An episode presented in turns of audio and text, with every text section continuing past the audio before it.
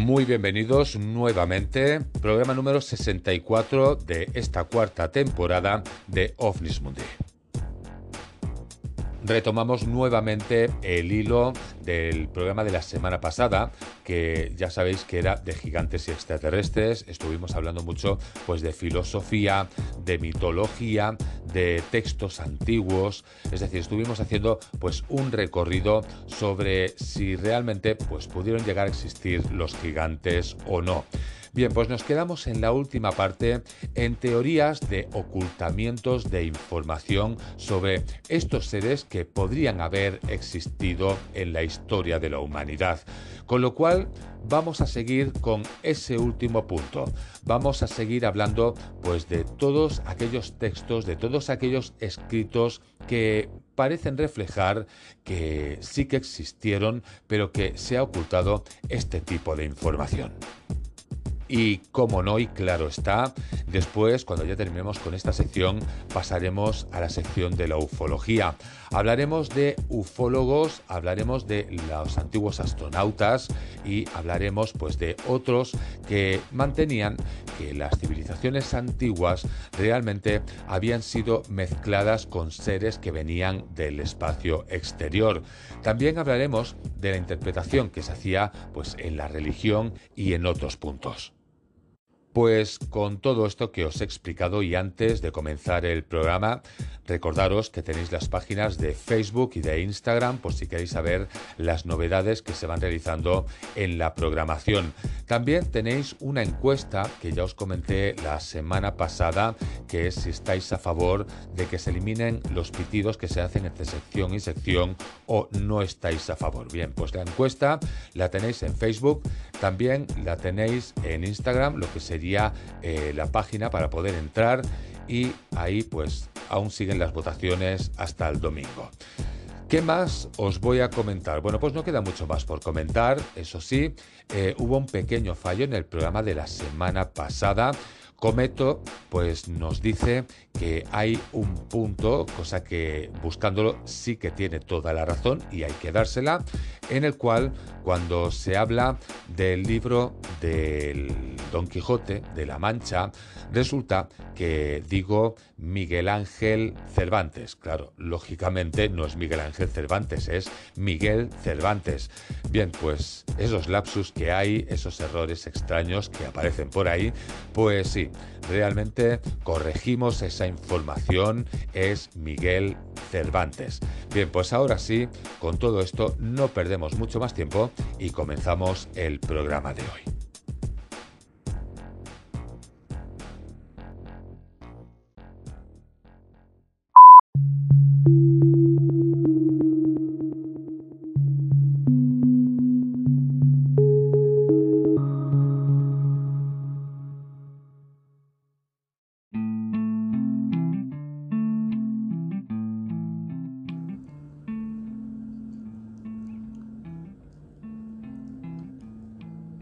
Comenzando a hablar del tema que nos toca, vamos a recordar un poquito lo que fue la última parte del programa. Hablamos, si lo recordáis, de Jim Vieira, que era un reconocido cazador de gigantes. Bien, pues él explicaba que podría haber algún tipo de ocultamiento sobre la existencia de estos gigantes. Resulta que en todos los periódicos de la época en que se desarrolló alguna noticia relacionada con la aparición de esqueletos gigantes o artefactos precolombinos desconocidos, los textos finalizan con la visita de investigadores del Smithsonian. Las evidencias encontradas y que ellos posteriormente se llevaban quedaban al final pues como un montaje, una humorada arqueológica o simplemente un error de interpretación de los descubridores, pues toda esa evidencia, todos esos errores en la actualidad no puede encontrarse en ninguno de los más de 20 museos del instituto. Esto es lo que comenzó en la cuarta parte del programa. Después de esto, para saber si era real lo que Jim Vieira estaba explicando, nos fuimos a lo que fueron recortes de periódicos. Entre ellos, uno de los primeros registros que encontramos fue el del Weekly Democratic Statesman del 12 de abril de 1883. Hablamos posteriormente del Otago Times del 23 de julio de 1884 y así pues fuimos encontrando varios artículos que hablaban de gigantes encontrados. Bien, pues el último artículo del que habíamos hablado es que en el año 1912 un equipo de arqueólogos de Beloit College de los Estados Unidos, liderado por los hermanos Chester y Ernest Phillips, excavó en la zona del lago de la Van de Wisconsin, en Estados Unidos, donde encontraron 10 esqueletos de proporciones de una raza desconocida de hombres, tal como transmitió en New York Times el 4 de mayo del año 1912. Pues retomando la historia, a partir de aquí, Vieira no cree que cada reporte sea válido o que todos los antropólogos y arqueólogos estén involucrados en una especie de complot enorme, pero sí cree que hay un misterio y una especie de ofuscación que mantiene oculta la verdad.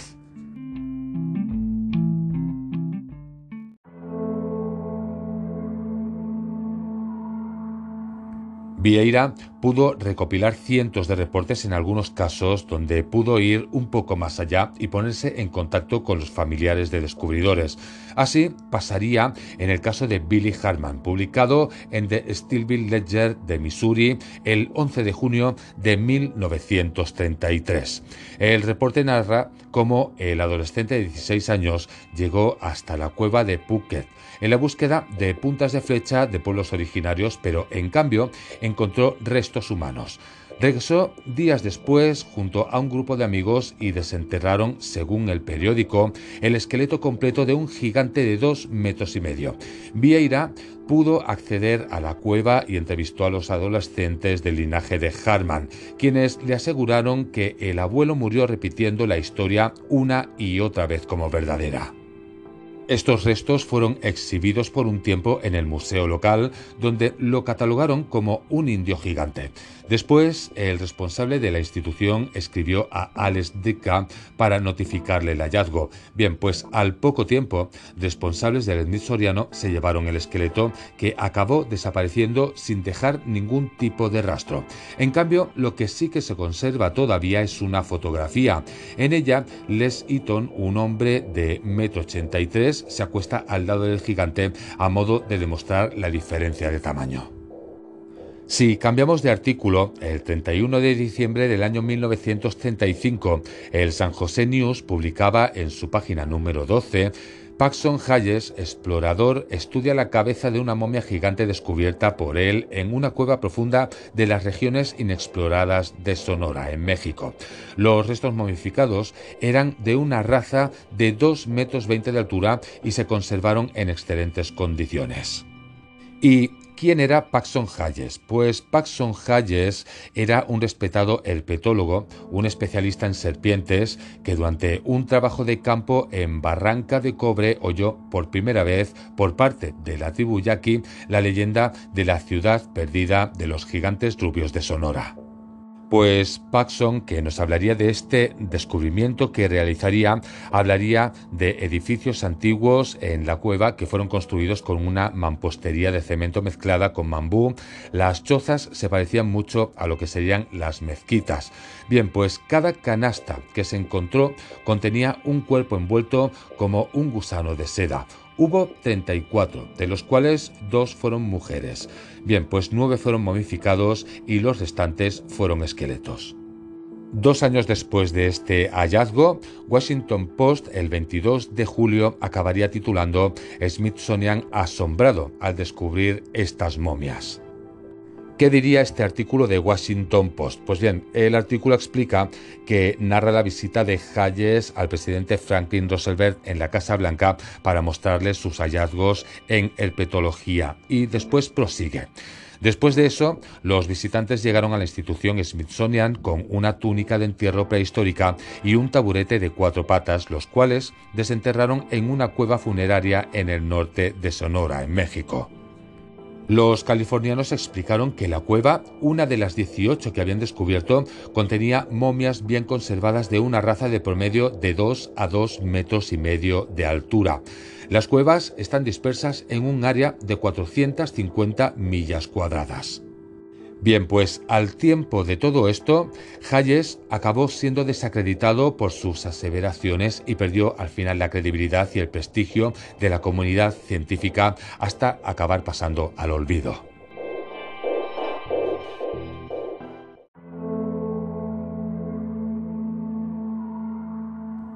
Hablando de todo esto, ¿Cuántos reportes podrían llegar a existir?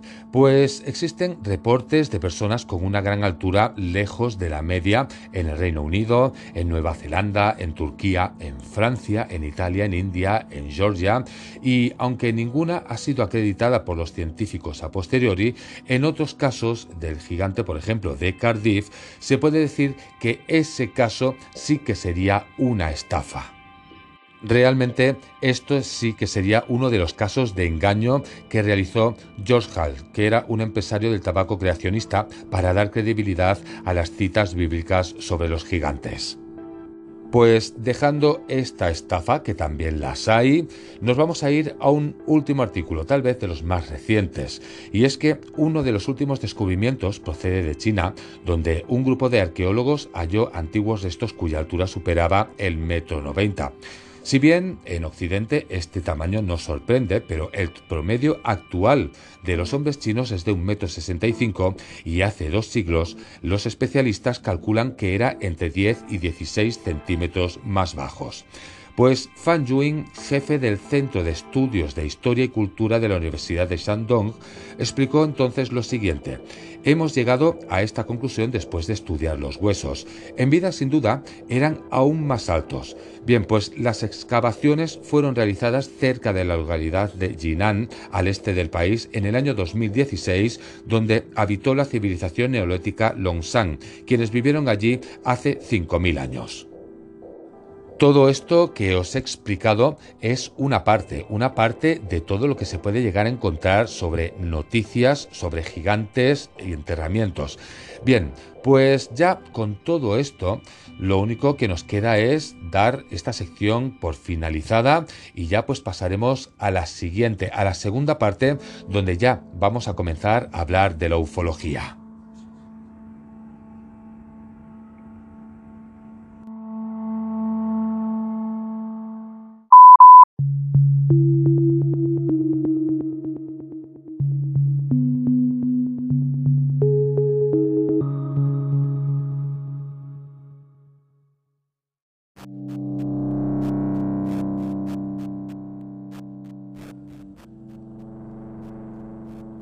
Comenzamos esta segunda parte del programa de hoy.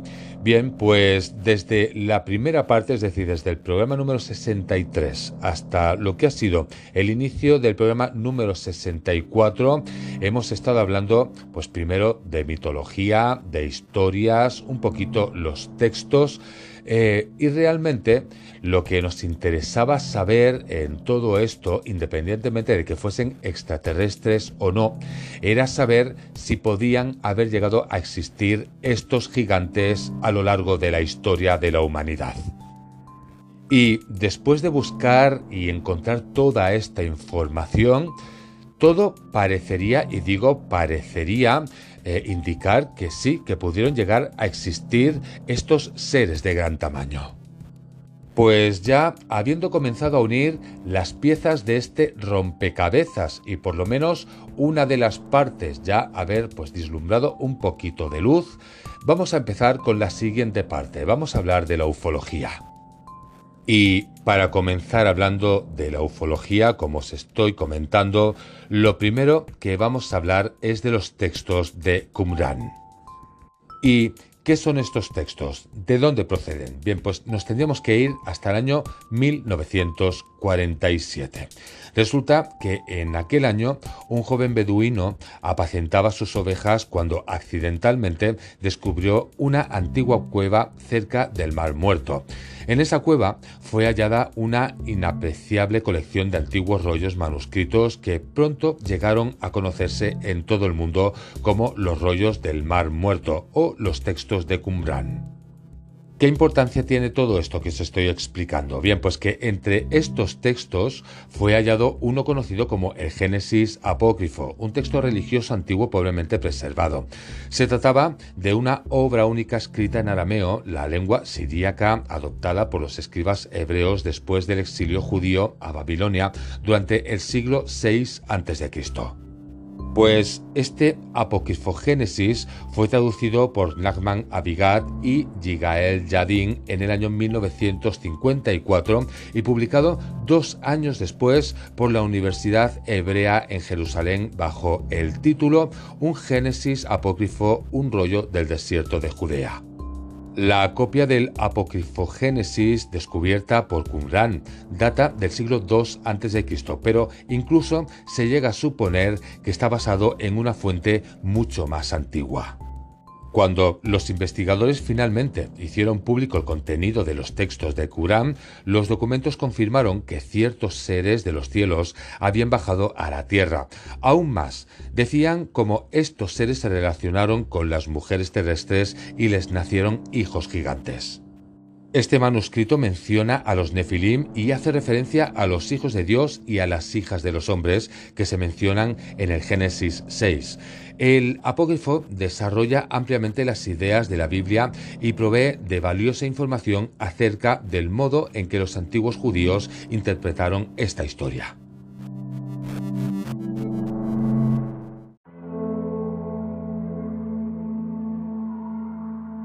Estos apocryphogénesis menciona a una raza específica de seres celestiales conocidos en el idioma hebreo como los Irin o Ir en singular, que significa aquellos que vigilan o los que están despiertos, y que fue traducido al griego como egregoris o gregori, es decir, los vigilantes.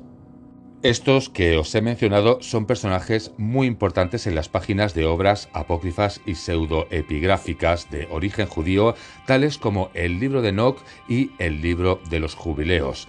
La progenie de los vigilantes, según la tradición hebrea, es llamada Nefilim, una palabra hebrea que significa aquellos que han caído, los caídos o los derribados, traducida erróneamente al griego como gigantes, una monstruosa raza mencionada incluso en la teogonía del escritor griego Hesíodo, en el 907 a.C.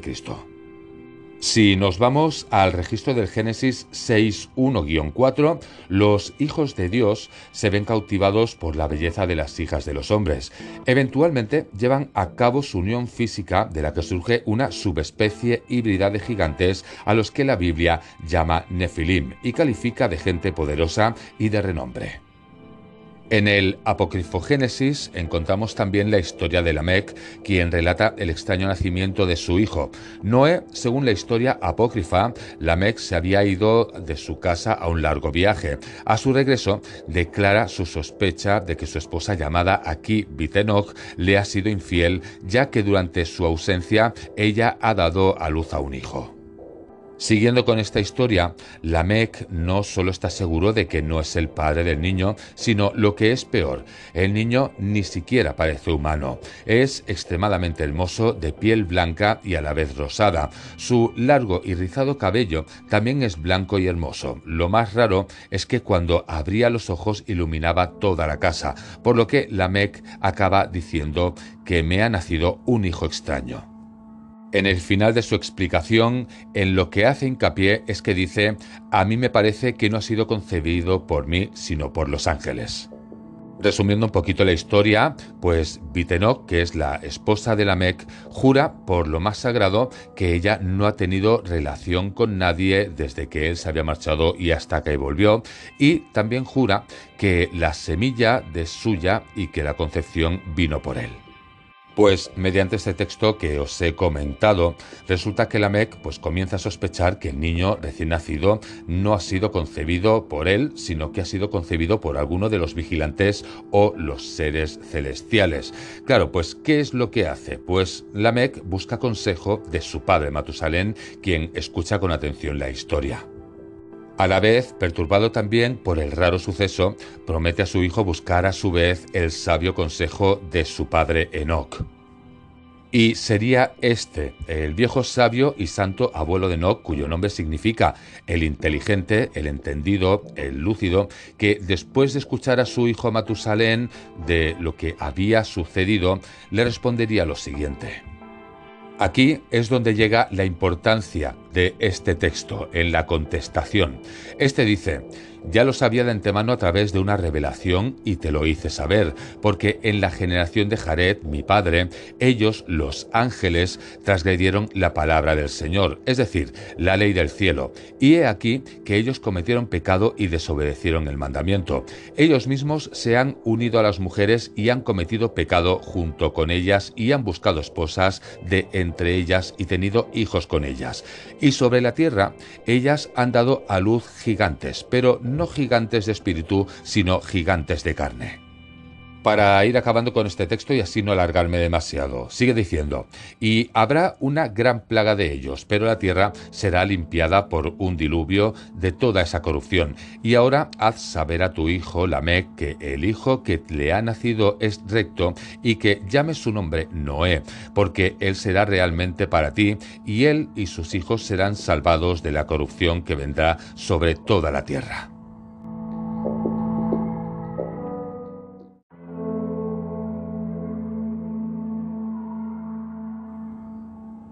Uno de los temas más interesantes de este libro, el libro de Enoch, es en cuanto a la irrupción de los ángeles en la historia humana, que es el hecho de que estos rebeldes revelaron a la humanidad una serie de conocimientos prohibidos. Si hablamos de esto, uno de los vigilantes mencionados por Enoch, que es Azazel, es un líder poderoso de quien se dice haber enseñado a los hombres a hacer espadas, cuchillos, escudos, corazas y hacerles conocer a ellos los metales y el arte de los trabajos. Estos conocidos vigilantes fueron efectivamente los primeros en traer el uso de los metales a la humanidad. También instruiría en el arte de hacer brazaletes y ornamentos y les mostró el modo de usar el antimonio, un metal blanco brillante usado en las artes y la medicina. Pero estos vigilantes no solamente contribuirían con todo esto que os he explicado. Resulta que otros vigilantes revelaron a los mortales conocimientos de orden científico como el saber de las nubes. Presumiblemente hablamos de meteorología. También hablaríamos de signos de la Tierra, es decir, probablemente lo que sería la geografía, los signos del cielo, quizá la astronomía, etc. Se atribuye a Semiaza el haber enseñado a los seres humanos y la cosecha de raíces, una referencia a ciertas artes mágicas prohibidas. ¿Encontraríamos más escritos en el libro de Enoch? Pues realmente sí. Resulta que otro de esos vigilantes rebeldes, llamado Penemue, enseñó lo amargo y lo dulce, una referencia probable al uso de las hierbas y también de las especies en los alimentos e instruyó sobre el uso de la tienta y el papel, implicando que fueron los primeros vigilantes quienes introdujeron las más tempranas formas de escritura. Con todo esto, podríamos decir que el tema principal de este libro, el libro de Enoch, es el juicio final de los ángeles caídos, los vigilantes y su descendencia, los espíritus del mal, es decir, los nefilim. Así transcurre el texto de este libro, según los manuscritos con los que hoy podemos contar. Pues bien, a pesar de los orígenes desconocidos de este libro, los cristianos aceptaron en alguna época las palabras del libro de Enoch como escrituras auténticas, especialmente la parte relativa a los ángeles caídos y su profetizado juicio. De hecho, hasta se podría profundizar más en la idea compleja de que muchos de los conceptos clave utilizados en el mismo Señor Jesucristo parecen estar directamente conectados con los términos e ideas de este libro, el libro de Enoch. Bien, pues para muchos estos hechos narrados en el Génesis 6 no representan un problema que haya de llevarse al extremo de suponer que los santos ángeles presuntamente incorpóreos por naturaleza se hubiesen materializado alguna vez para tener relaciones con los seres humanos. Bien, pues para ellos resulta simplemente imposible pensar que eso alguna vez haya podido llegar a ocurrir. aunque esta forma de pensar no siempre ha sido así. Existe mucha evidencia de que en el concepto complejo de los ángeles caídos con cuerpos físicos de carne y hueso, que vivieron en una era distante previa al gran diluvio y que dejaron un legado de conocimientos sobre muchas materias prohibidas a la raza humana, fue alguna vez ampliamente aceptado por ciertas comunidades de la población judía. Pero de todo esto seguimos hablando en la siguiente parte del programa de hoy.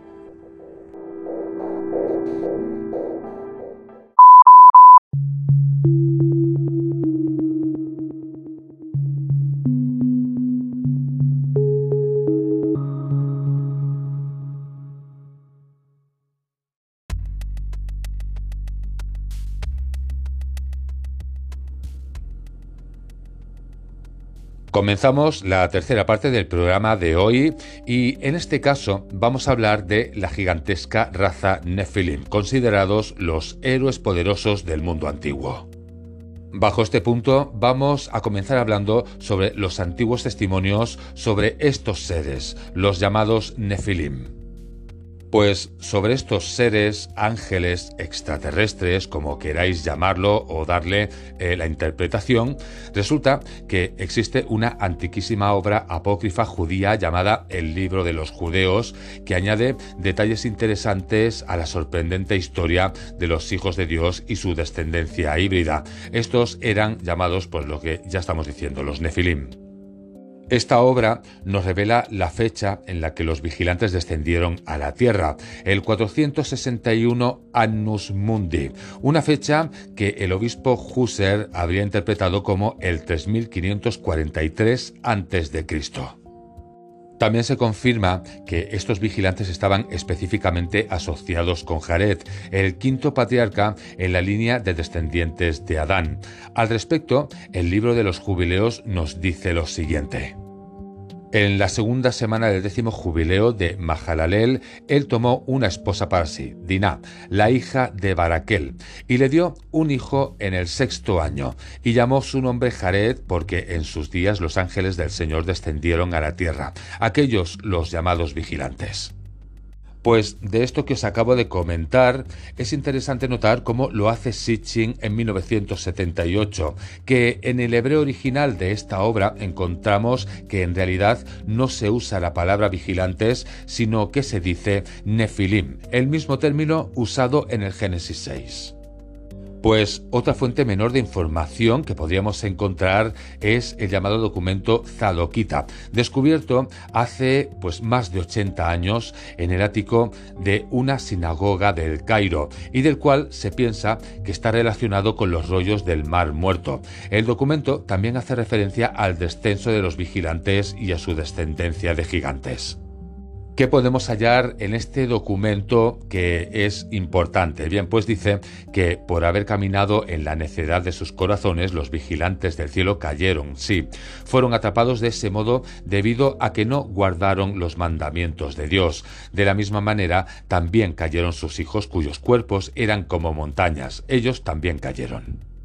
Si seguimos hablando de todo esto, el Apocalipsis de Baruch es otro antiguo documento que confirma la historia de los ángeles caídos. Escrito en siríaco, añade este nuevo concepto a la historia de los ángeles caídos. El origen de la corrupción fue la pecaminosidad de la raza humana, es decir, que fue el pecado humano lo que causó la caída de los ángeles. Y seguimos repasando. Llegaríamos a El libro de los gigantes, que fue otra obra literaria relacionada con el personaje de Enoch. Fue ampliamente leída en el Imperio Romano después de haber sido traducida a la lengua latina. Se creía que los gigantes eran la descendencia de los ángeles caídos y las mujeres. Bien, pues en el libro de los gigantes, el nombre de uno de los gigantes resulta ser el de Gigalmesh, justamente el héroe babilónico y personaje principal del famoso poema épico La epopeya de Gigalmesh, escrito hacia el tercer milenio antes de Cristo.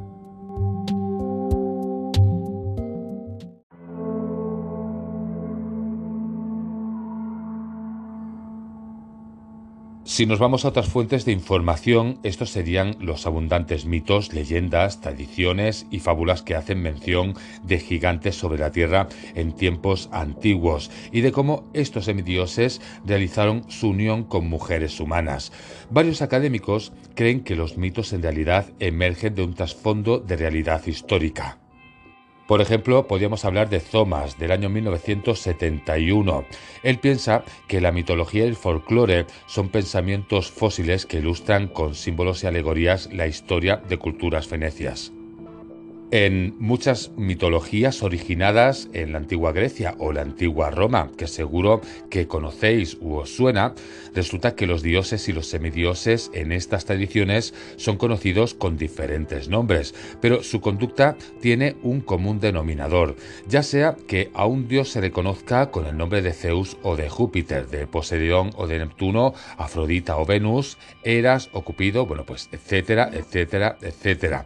Bien, pues podemos decir que su promiscuidad, su crueldad y su violencia son siempre las mismas, aunque aquí también podríamos decir que, como ya sabemos, los romanos copiaron muchas cosas de los griegos, entre ellos sus dioses. Pero bueno, dejando esto de lado, resulta que Tom Hover en 1974 dijo que la historia del Génesis se corresponde con precisión a la era de los héroes de la antigua Grecia. Estos héroes fueron originados en míticos huevos por padres divinos y madres humanas, siendo uno de los casos más conocido el de Hércules, por ejemplo. ¿Y quién era Hércules? Bien, pues Hércules era considerado un gran héroe, un gran luchador, el más fuerte y el más famoso, según el mito griego. Bien, pues también era conocido como un semidios. Su padre era hijo del dios griego Zeus y su madre era Alcmena, una mortal. Sus hazañas comenzaron cuando aún era un niño de cuna.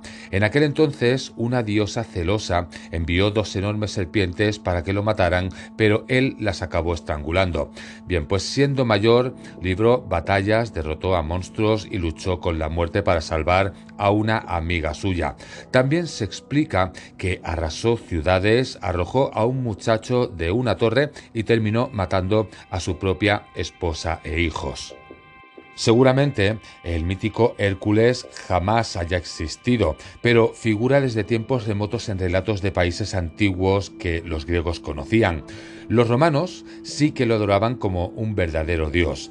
Resulta que los comerciantes y los viajeros rogaban a él para pedirle prosperidad y protección del peligro. Sin embargo, dado que las historias de sus proezas han fascinado a la gente durante milenios, es completamente probable que hayan sido inspiradas en la existencia objetiva de uno o de varios seres históricamente reales con esas características.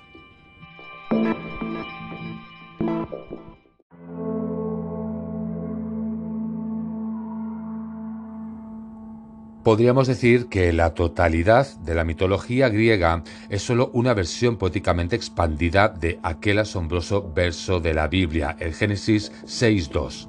Al respecto, es interesante la opinión de Gaberluck de 1974, para quien la mitología del pasado es una sobrecogedora revelación de la conducta incontrolada tanto de seres espirituales como de humanos rebeldes. Las mitologías de Grecia y Roma no son las únicas que relatan pues estos extraños eventos. Ya en la década de los 70, cuando hablamos de von Daniken en el año 1972, aportó una gran lista de ejemplos que había coleccionado alrededor del mundo. Aunque sí que es cierto que no se comparten sus conclusiones interpretativas ni las implicaciones teológicas de estas mismas, no podemos dejar de agradecerle el haber puesto frente a todos nosotros en su obra una serie de hechos incontrovertibles que otros simplemente habían pasado por alto. Otro elemento aún más convincente en esta lista de ejemplos lo constituye el hecho de que estos mitos y leyendas pertenecen a pueblos muy alejados los unos de los otros en tiempo, espacio y lengua, a tal grado que la sola idea de que hayan sido deliberadamente diseñados con miras a engañar es simplemente inviable. Así que, ¿cómo se explicaría entonces esta correlación mitológica intercultural? Pues la única explicación posible es que efectivamente en una distante era de la historia humana estos eventos hayan realmente ocurrido. Con todo esto, lo único que podríamos decir que todo lo que se ha explicado, en vez de ser el resultado de una fértil imaginación de hombres primitivos, ha resultado ser la cruda descripción de lo que realmente ocurrió en la Tierra. Seres venidos de los cielos que se unieron con mujeres del planeta Tierra y engendraron una raza de gigantes, los Nefilim. Realmente, posteriormente, por supuesto, sobre muchos de estos mitos y leyendas verosímiles, pues se desarrollaron una serie de elementos ficticios, fruto de la imaginación y el retoque folclórico que los colocaron al nivel de la fantasía imposible. Eso, de eso no hay ninguna duda. Pero sobre todo esto que estamos hablando, sobre todas estas cosas, lo que nos convence es el hecho de que la Biblia misma lo registra, el mensaje básico de los documentos apócrifos de los que ya hemos estado hablando, así como de las varias mitologías paganas, se ve respaldado por las mismas sagradas escrituras judeocristianas. Una raza decadente de seres espirituales venidos del espacio exterior llegaron a la tierra para gobernarla como dioses y produjeron una generación antinatural de seres híbridos.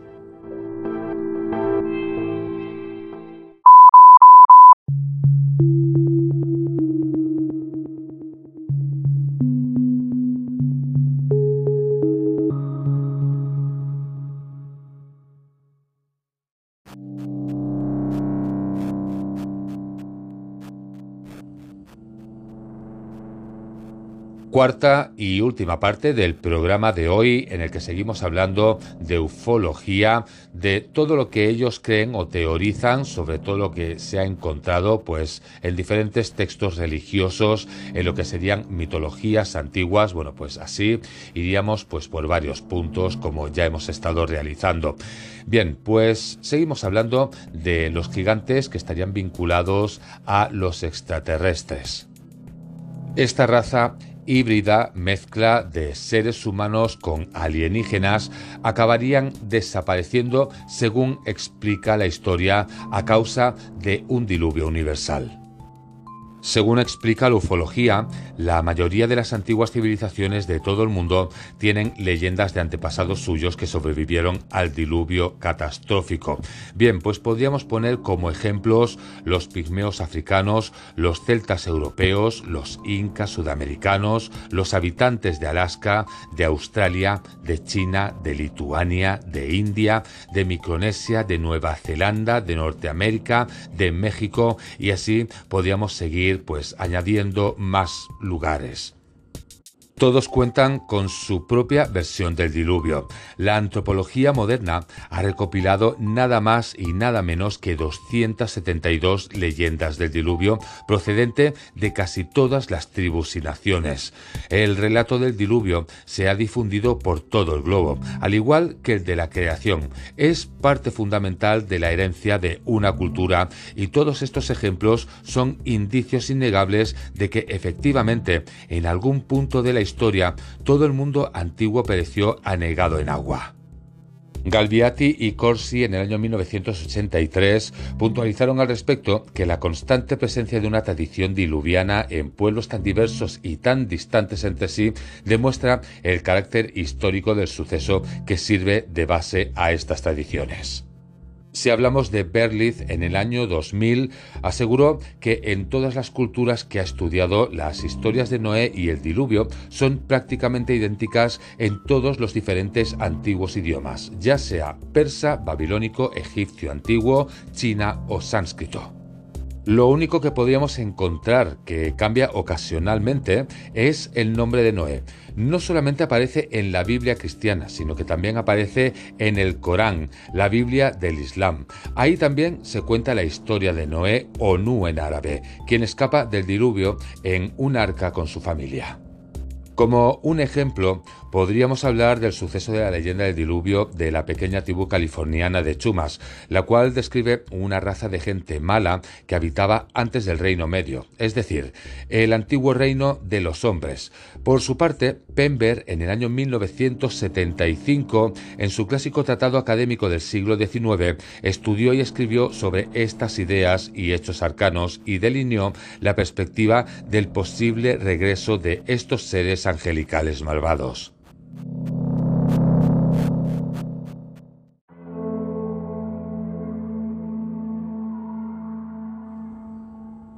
Siguiendo con todo esto que se estoy explicando, varios acontecimientos del diluvio se encuentran registrados también en tablillas de escritura cuneiforme babilónicas, acadianas y sumerias, las cuales se hallan actualmente en el Museo Británico.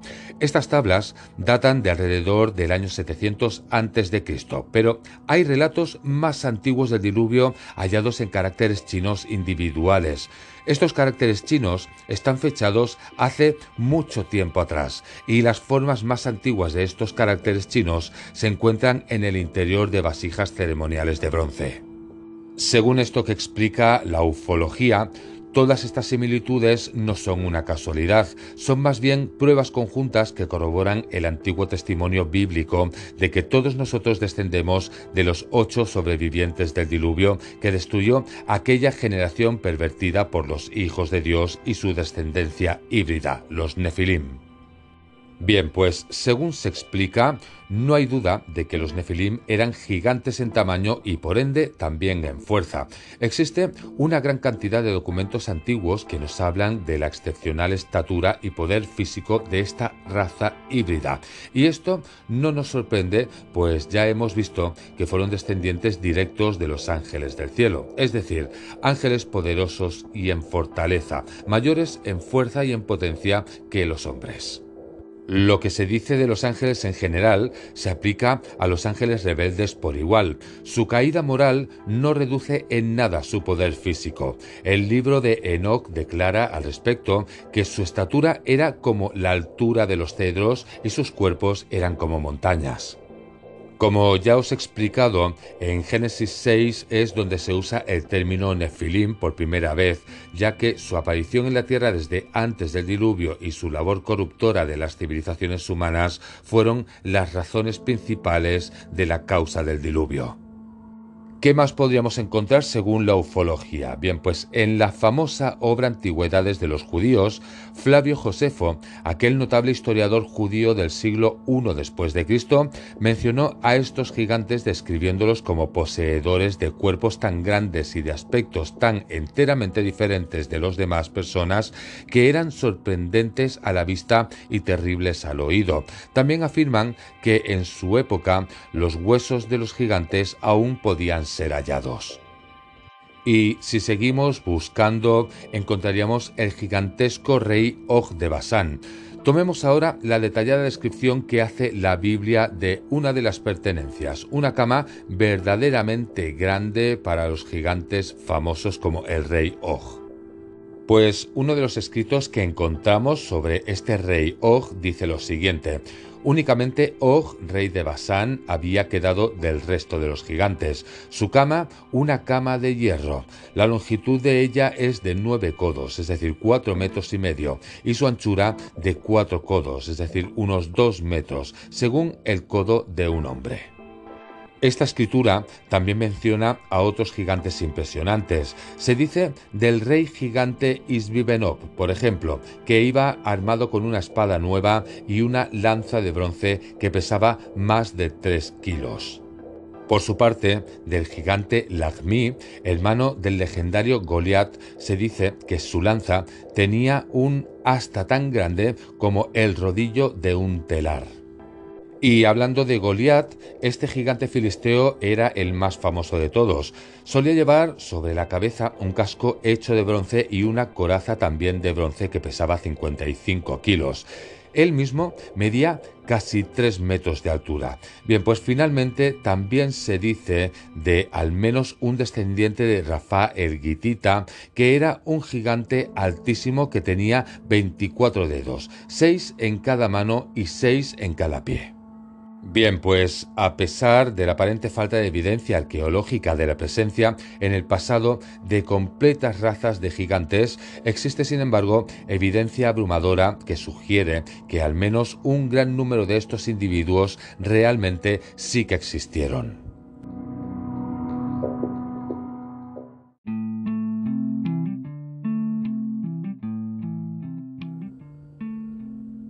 Según explica la ufología, los hombres modernos tendemos a mirar los siglos pasados con un poco de desdén. Parece que estuviéramos empeñados en atribuirnos el mérito de todas las innovaciones tecnológicas que realmente valen la pena. Incluso la educación histórica oficial nos dice que mientras más nos remontemos en la historia antigua, mayor ignorancia deberíamos encontrar. Sin embargo, ni en Babilonia ni en Egipto, donde han sido hallados los más antiguos asentamientos humanos, este ha sido el caso. Custans en 1975 y Sitchin en el año 1978 puntualizaron el hecho de que las investigaciones muestren que aunque durante el periodo de 16.000 años, es decir, del 27.000 al 11.000 a.C., el desarrollo de la civilización casi no sufrió ningún cambio. Después, repentina e inesperadamente, alrededor del 11.000 a.C., algo sucedió que catapultó a la humanidad con increíble vigor hacia una era de desarrollo cultural avanzado. Este abrupto cambio en el curso de la historia del hombre ha llevado a los académicos a identificar aquel periodo de transición como el claro final de la antigua edad de piedra, es decir, el paleolítico y el inicio de la mediana edad de piedra, el mesolítico. Constance, ante este evento, se preguntó lo siguiente, ¿qué agente pudo operar en tan poco tiempo un desarrollo cultural tan grande y acelerado y producir resultados tan impresionantes? Bien, pues ya con todo esto, con todo lo que hemos estado hablando a lo largo de estos dos programas, donde hemos pasado por la historia, hemos pasado por las mitologías, hemos pasado por las religiones, hemos pasado por la ufología y lo que creen, pues ya con todo esto nos quedamos con la última pregunta. ¿Qué agente pudo operar en tan poco tiempo un desarrollo cultural tan grande y acelerado? Con esa pregunta nos quedamos. Bien, pues ahora sí, con todo esto ya nos vamos al final del programa de hoy.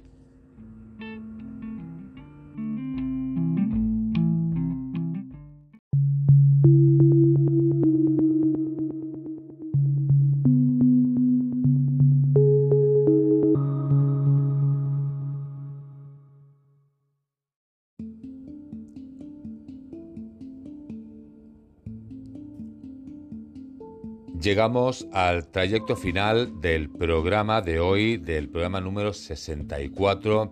Hemos estado hablando a lo largo de dos programas, el anterior de la semana pasada y este, pues de todo lo que podría encontrarse sobre los gigantes y los extraterrestres. Bueno, habría mucho más, pero creo que ya con dos programas ha sido suficiente.